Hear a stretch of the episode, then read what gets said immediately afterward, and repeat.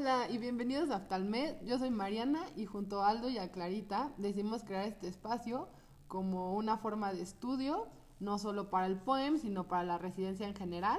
Eh, nosotros somos residentes de primer año de oftalmología del Hospital General de México y bueno, yo creo que como todos ustedes, pues al entrar a la residencia, pues uno se siente súper abrumado por todo lo que tenemos que estudiar y pues decidimos pues empezar a estudiar en grupo y pues nos gustaría también poder eh, pues ayudarlos y estudiar en conjunto.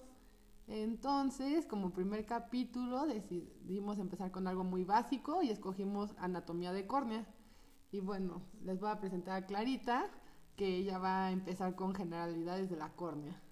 Espero que nos puedan acompañar en los siguientes eh, capítulos y bueno, muchas gracias por acompañarnos. Hola, eh, yo soy Clara o Clarita, como quieran llamarme, y bueno, vamos a comenzar con generalidades de la córnea. La córnea tiene dos características muy importantes, que es transparente y que es avascular. Su superficie cubre una sexta parte del total del globo ocular y sus medidas en diámetro, el horizontal es de 11 a 12 milímetros y el vertical es de 9 a 11 milímetros. El grosor de la córnea central es más delgada que el grosor de la córnea periférica. El grosor central mide aproximadamente 545 micras con un rango de 470 a 620, que de hecho hay una pequeña mnemotecnia, que es que a 545 le sumas y le restas 75 y bueno, les da estos valores y de 700 a 1000 micras eh, es el grosor que mide en su periferia. Ahora, el poder refractivo, eh, hay, que recordar que el poder refractivo total del globo ocular es aproximadamente 58.60 dioptrías. Por lo tanto, la córnea es la estructura que da un mayor poder refractivo al ojo. Esta es de aproximadamente 43.5 dioptrías que equivale a dos tercios del total de todo el poder o de 74%. La curvatura anterior de la córnea tiene un poder de 48.8 dioptrías y la curvatura posterior de menos 5.8 dioptrías. Entonces, al hacer una suma de estos valores, que bueno, realmente la posterior es de menos 5.8, por lo tanto se resta, nos daría un total de 43 dioptrías, ¿no? Y el mayor poder refractivo de toda la córnea está en los 3 a 4 milímetros centrales. El índice de refracción de esta estructura es de 1.376 y el rango de la curvatura medio es de 7.8 milímetros, que igual corresponde con las dioptrías de 43.25. Mm, ahora, algo muy importante de la córnea, y esta es pregunta del doctor Dávila de entrega de guardia el jueves por la mañana, saludos al doctor Dávila, es que su forma es prolata.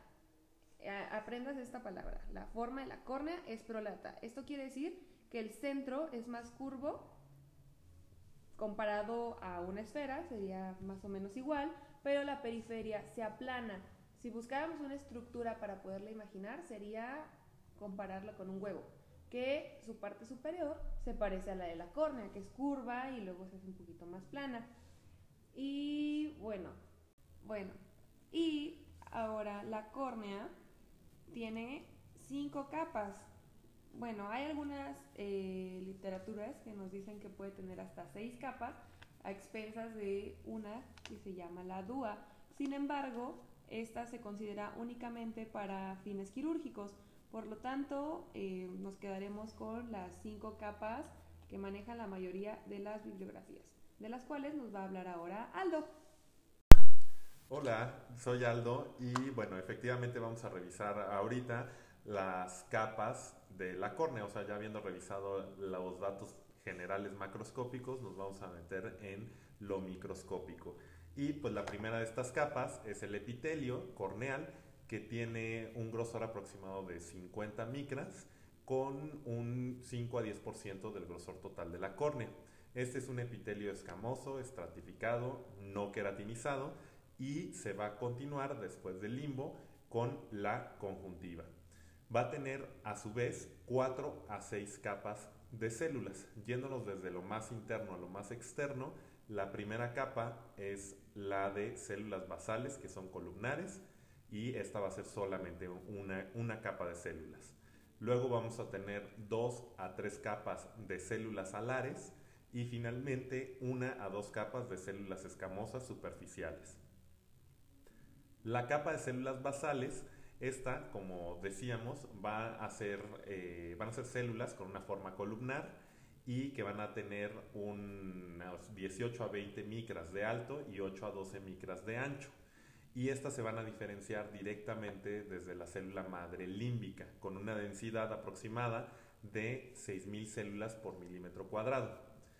Em, se van a unir a la lámina basal mediante nidesmosomas y estas van a secretar su propia lámina basal que va a estar conformada por colágeno tipo 4 y laminina. Luego, la siguiente capa de células alares que van a tener una forma poligonal eh, van a representar un estado intermedio de diferenciación y estas van a tener uniones entre sí de tipo desmosoma y gap junction. Finalmente, la capa de células escamosas va a representar el estado final de diferenciación y ya por lo tanto van a tener pocos organelos. Esto es muy importante, eh, lo que vamos a comentar, de que tienen uniones estrechas y ocludens porque van a generar una barrera hidrofóbica. ¿Y por qué es importante? Porque precisamente es eh, pues lo que va a generar esa barrera contra la fluoresceína que cuando se daña nos permite que se tiña en la exploración y que no se está hablando de un defecto epitelial. Luego, estas células escamosas van a tener proyecciones superficiales en su, eh, pues en su superficie apical que son microvellosidades y microplicas, micro, sí, microplicas que aumentan la superficie de contacto y por lo tanto le dan la estabilidad y adhesión a la película lagrimal, haciendo que superficies irregulares sean ópticamente lisas y evitando además adherencia bacteriana. Bueno, ahora vamos a continuar con la membrana de Baumann. Es muy importante saber su grosor. Estas eh, tiene un grosor promedio de 8 a 15 micras. Está formado por, por estroma modificado y es muy importante saber que es celular y que eh, si existe daño en ella no se va a regenerar. Su función actualmente es indeterminada. Se cree que tiene un papel eh, en darle forma a la córnea, en darle una uniformidad al epitelio y que también tiene que ver con la fuerza que tiene la córnea. También es muy importante saber que esta virtud que tiene de ser celular y la distribución que tiene de, las fibras de colágeno previenen eh, la exposición de los queratocitos estromales a los factores de crecimiento que secretan las células epiteliales. Entonces sirve como una forma de barrera.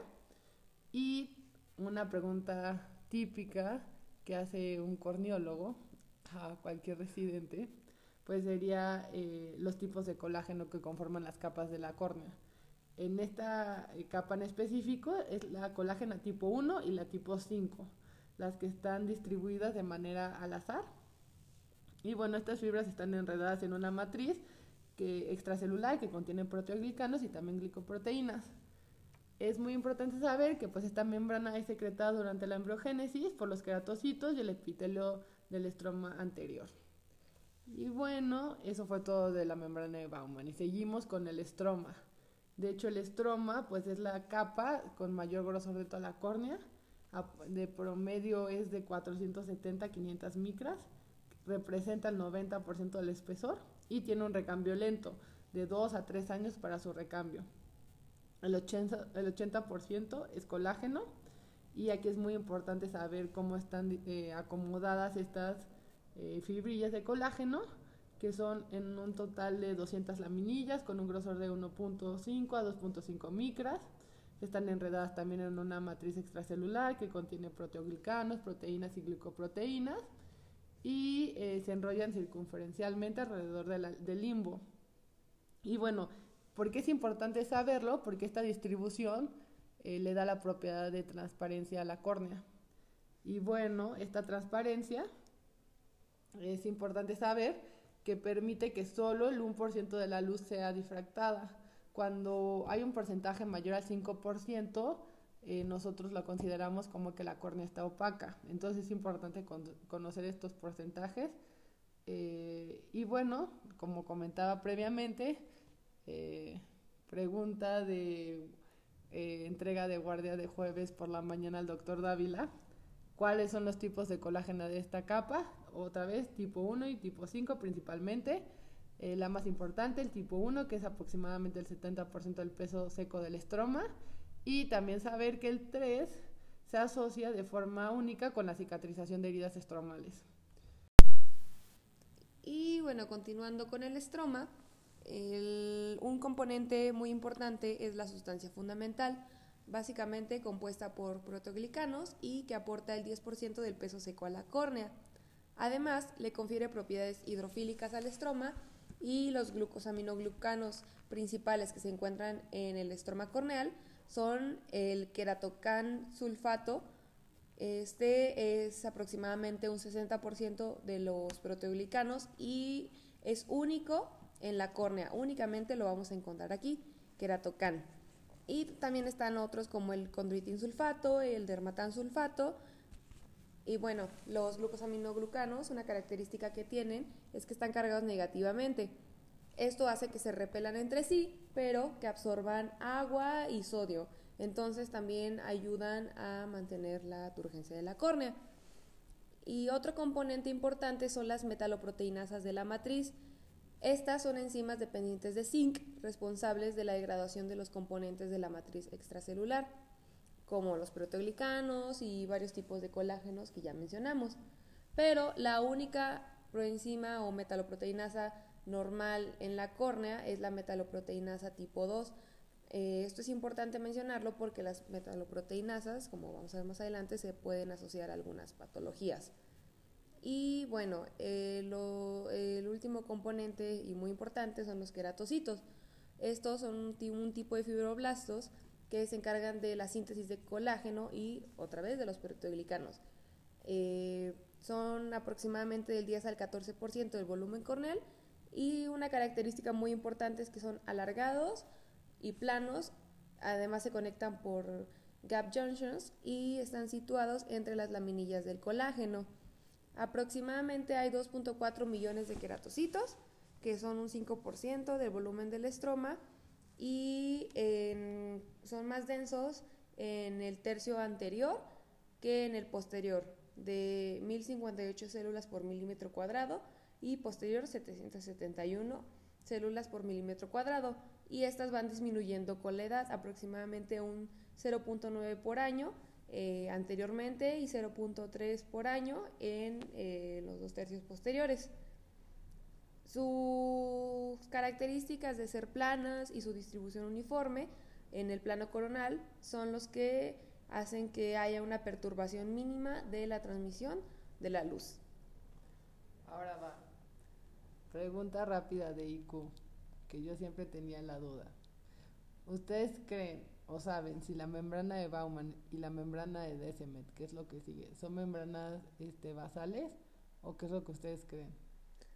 Pues yo la verdad toda la vida, bueno, no toda la vida, ¿no? Pero toda la gran parte de la carrera en medicina, pues sí pensaba, pues son membranas, ¿no? Se llaman membranas. Entonces, por lo general las membranas suelen ser en, membranas basales y sobre todo en, aquí en la córnea, pues que están ahí pegadas a unas células. ¿Tú qué dices, Aldo? Pues sí, efectivamente. Resuélvenos la duda. En la mayor parte de, de la carrera yo también pensé lo mismo, pero pues como ya vimos, la membrana de Baumann eh, pues no, no se trata de la membrana basal del epitelio, sino está conformada por sus propias células, mientras que la membrana de Decimet, esa efectivamente es la, la membrana basal del endotelio. Y eh, bueno, al nacimiento va a tener una, un grosor de 3 micras y en la vida adulta pasa ya a medir de 10 a 12 micras. En los cortes histológicos la vamos a poder identificar eh, como pues básicamente todas las membranas basales, por ser eh, positiva al ácido periódico de Schiff o eh, lo que le llaman PAS positivo. Vamos a ver que tiene dos zonas, la zona anterior con bandas que se va a desarrollar en la vida intrauterina y la zona posterior sin bandas que se va a ir estableciendo por el endotelio corneal a lo largo de toda la vida y es por esto que precisamente va a ir aumentando de grosor progresivamente. Nuevamente, la pregunta del doctor Dávila en entrega de guardia, ¿cuál es el colágeno que compone a, esta capa de la córnea? Principalmente va a estar el colágeno tipo 4, pero también vamos a tener laminina y fibronectina. ¿Y cuál es la importancia de esto? Bueno, pues que va a ser muy resistente, muy, muy, muy resistente a la lisis por las metaloproteinasas. Por lo tanto, en varias enfermedades en las cuales hay un predominio de, la lisis corneal, puede ser o, es altamente probable que no se rompa la membrana de Descemet y que se formen, por lo tanto, los desematoceles. Em, aquí recordar que la línea de Schwalbe es un hito gonioscópico que precisamente nos va a hablar del fin de la membrana de Descemet y el comienzo de la malla trabecular. O sea, lo que conocemos con la línea de Schwalbe es esa transición entre la membrana de Descemet y el comienzo de la malla trabecular. Y finalmente vamos a terminar hablando pues ya del endotelio que tiene un grosor de 4 a 6 micras aproximadamente y que este sí va a ser una sola capa de células, aquí en este caso hexagonales, y que se van a derivar de la cresta neural. Em, aquí también hay que considerar que al nacer vamos a tener un 75% de hexagonalidad, es decir, el 75% de las células eh, del endotelio van a tener esta forma de seis lados. Sin embargo, conforme vamos envejeciendo, vamos perdiendo hexagonalidad y en la vida adulta podemos tener un 60%. A este cambio, sobre todo cuando es mayor de lo normal, lo vamos a conocer como pleomorfismo. Y esto se va a producir en muchas ocasiones porque se van perdiendo eh, células endoteliales, ya sea por cirugía, sea por el envejecimiento o sea por cualquier eh, otra razón patológica. Y las células restantes se van a agrandar, se van a diseminar para cubrir la zona defectuosa y por lo tanto va a cambiar eh, pues tanto el tamaño como la forma. Lo de la forma ya lo hablamos y lo del tamaño, cuando, cuando hay un aumento en la variabilidad del tamaño de estas células, lo vamos a conocer como polimegatismo. Em, al nacer vamos a tener una densidad de células endoteliales de 6.000 células por milímetro cuadrado y en el adulto va a bajar a 3.000 células por milímetro cuadrado y eh, esto sobre todo en el centro y en la periferia vamos a tener eh, una densidad de 8000 por milímetro cuadrado. La tasa de pérdida fisiológica de células endoteliales con el envejecimiento normal es del 0.6%. ¿Y por qué es importante mantener un número crítico de, estas células? Porque van a tener un rol vital en mantener la, la homeostasis de la córnea ya que va a estar encargado el endotelio del transporte activo de iones a través principalmente de la bomba de sodio-potasio.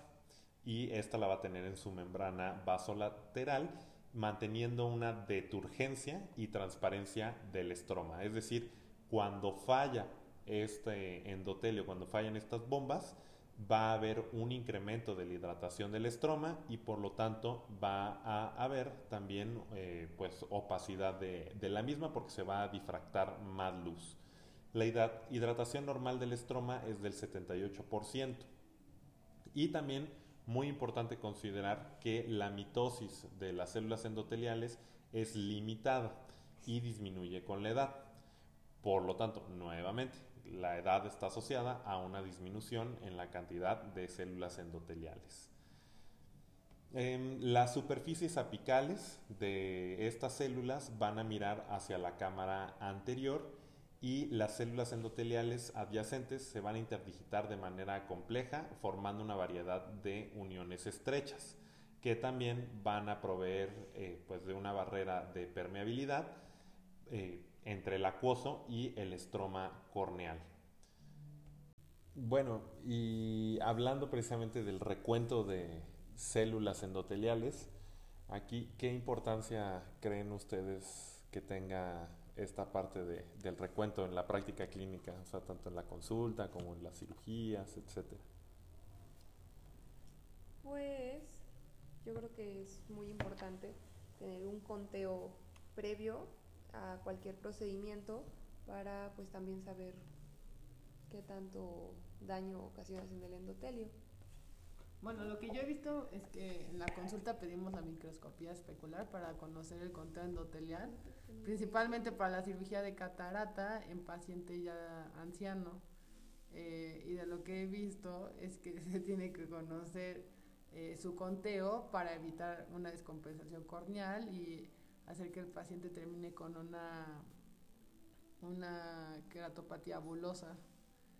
Eh, el, ajá, el conteo que he visto es menor de mil y también es importante para los pacientes candidatos de para trasplante corneal. Que ahí se considera que es al menos unas 2.000 células por milímetro cuadrado. Entonces, pues realmente conocer la densidad corneal pues es muy importante y es algo que vemos todos los días en la consulta. Muy bien. Y bueno, ya terminamos las cinco capas de la córnea, pero todavía no terminamos. Ya casi terminamos, lo prometo. Eh, lo que sigue es el limbo, que es súper importante conocerlo, como la zona de transición entre la córnea periférica y la esclera anterior. Y pues, ¿cuál es su importancia? Primero, conocer la relación con el ángulo de la cámara anterior. Es muy importante porque sirve como una referencia quirúrgica y en ella están las células madres corneales. Una estructura que es muy importante que conozcan y que ya luego en otro capítulo de fisiología de la córnea ahondaremos más, son las empalizadas de Bob, que albergan las células madre. Ok, y ya. Eso fue todo el limbo. Lo último que nos falta es conocer la inervación de la córnea, que es dada por la rama oftálmica del nervio trigémino o el nervio craneal 5. ¿Por qué es importante conocerlo? Pues por esta inervación la córnea es la parte del cuerpo con mayor sensibilidad ¿Y esto a qué se debe? Se debe a los nervios ciliares largos que generan de 37 a 70 troncos nerviosos. Cada uno de ellos genera de 900 a 1200 axones. Y bueno, es importante también conocer la distribución de estos nervios, que ingresen en el tercio medio del estroma, principalmente en el meridiano 3 y 9. Y eh, una característica súper importante de estos nervios es que pierden su vaina de mielina entre 0.5 y 2 milímetros de limbo. Y esto se debe a que si no perdieran esta vaina de mielina, pues la córnea no mantendría su característica de, transparencia. Los nervios atraviesan la membrana de Baumann y bueno, generan terminaciones nerviosas libres de, 6 de 5 a 6. En algunas patologías, como los pacientes diabéticos, pues estas terminaciones son, eh, disminuyen y tienen el riesgo de generar queratitis neurotróficas. Y bueno, eh, finalmente es importante conocer que existen tres tipos de terminaciones nerviosas, las nociceptoras, que son las del dolor, las térmicas y las polimodales. Entonces, pues es importante saber que la córnea tanto siente el frío como el dolor y el calor. Y ya último, nada más como dato curioso, pues la córnea es 400 veces más sensible que la piel, 80 veces más que la lengua y 100 veces más que la conjuntiva. Entonces, para que nos demos una idea de la sensibilidad que tiene la córnea. Y bueno, ya, fue muchísima información. Yo sé que de seguro se abrumaron un poco escuchando esto, pero esto ya va a ser todo lo del capítulo de anatomía de córnea que tienen que saber. Eh, para una clase, para preguntas que les hagan sus escritos. Y bueno, si tienen cualquier duda, obviamente se pueden comunicar con nosotros. O pueden repetirlo. Ah. sí, pueden poner pausa y volver a, escucharlo. Eh, espero que les haya ayudado y que les den ganas de volvernos a escuchar. Y pues bueno, eso sería todo y muchas, gracias, otra vez. Gracias. Nos escuchamos